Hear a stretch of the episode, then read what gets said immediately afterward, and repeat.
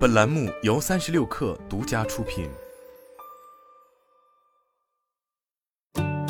本文来自界面新闻。任职于一家医药电商的周晴波，始终对自己的状态不满意，职位不上不下，觉得不如自己做点事情。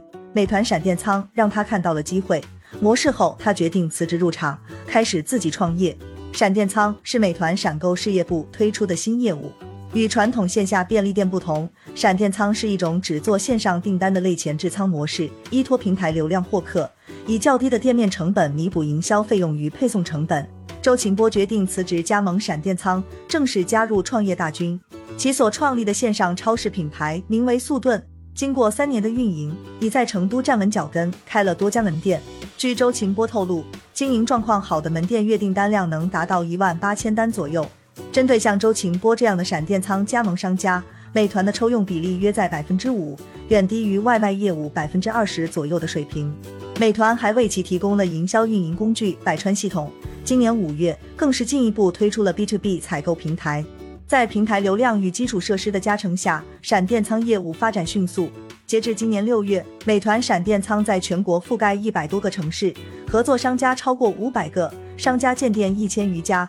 但随着入局者不断增多，闪电仓这一新模式正面临越来越激烈的竞争。基于美团平台的公域流量，闪电仓多位加盟商曾向界面新闻表示，获客成本并不高。土星便利创始人卢旭在采访中提及，目前前置仓转化率可以达到百分之三十至百分之四十左右，高于传统电商百分之五至百分之十的转化率。老顾客复购率也能达到百分之五十至百分之六十。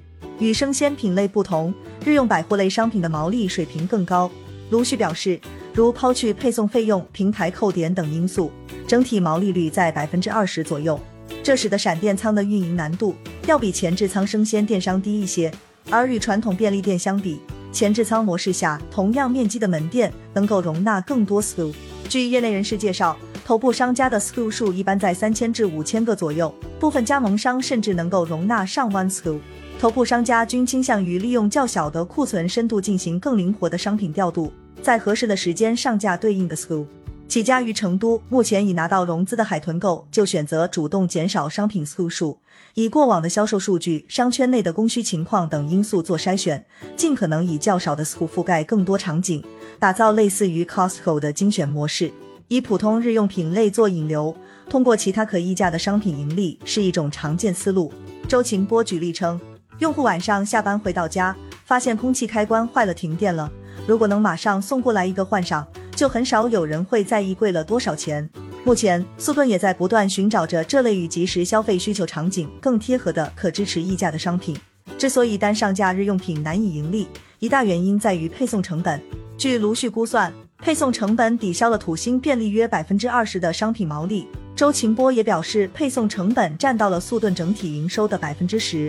而高配送成本则源自无法缩小的服务范围，与前置仓模式类似，闪电仓的服务范围受到履约能力的限制，服务范围内的订单密度与客单决定了门店的盈利能力。目前土星便利服务范围在五公里左右，宠物品类甚至需要达到十公里。对于这一现状，卢旭认为原因在于用户渗透不够高，现在低配送距离不足以养活这个店，所以大家通过加大配送距离来做模型。他告诉界面新闻，当一个门店在小范围内能有更多订单，配送成本就会降低，这也意味着市场真正成熟。但在用户逐渐习惯及时性消费的同时，也有更多创业商家选择加盟。当入局者增多，订单与流量难免会被分流。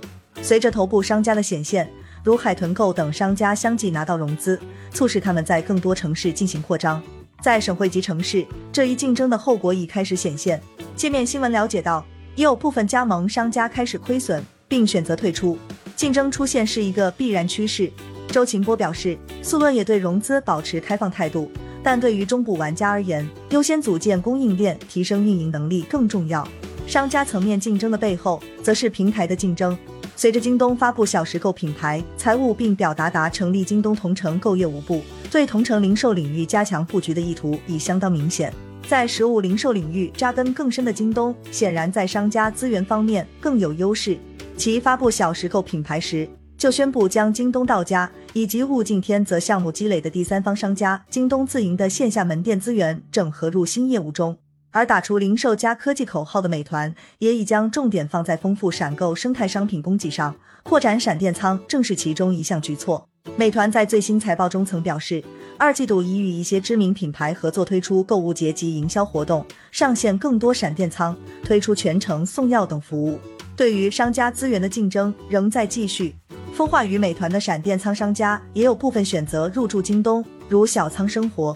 而据一位此前仅使用京东物流供应链服务的地方渠道商向界面新闻表示，双方的合作已深入到平台的订单履约。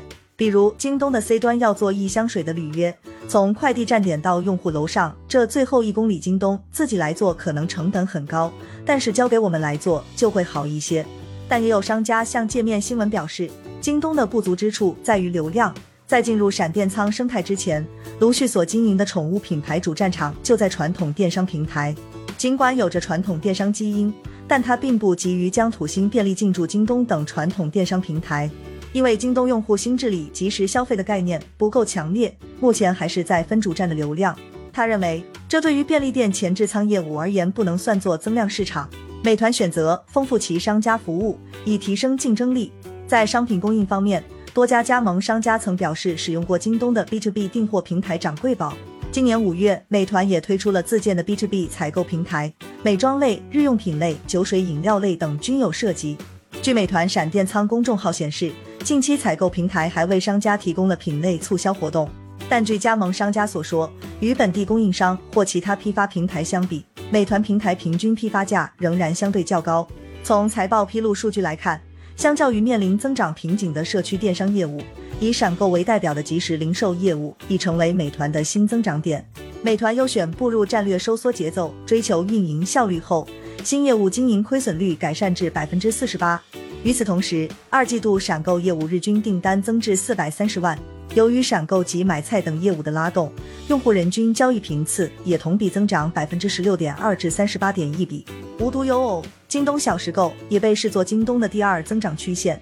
随着惊喜频频收缩，惊喜事业群解散，京东新业务亏损幅度也大幅收缩。同城零售业务则迎来增长，京东小时购与京东到家双渠道销售额同比增长了百分之七十七，通过京东小时购下单的用户同比增长了四倍。据三十六氪报道，目前京东到家日均订单在一百万上下，年度 GMV 目标则是六百亿至七百亿元，进展顺利。二零二一年，美团闪购则实现了六百亿元至七百亿元的 GTV。从目前的业务数据上看，两者的差距并不大。一测减负之后，京东与美团都选择在即时零售业务上寻求新增长。在这个二零二五年总体规模预计达万亿的市场上，未来的竞争在所难免。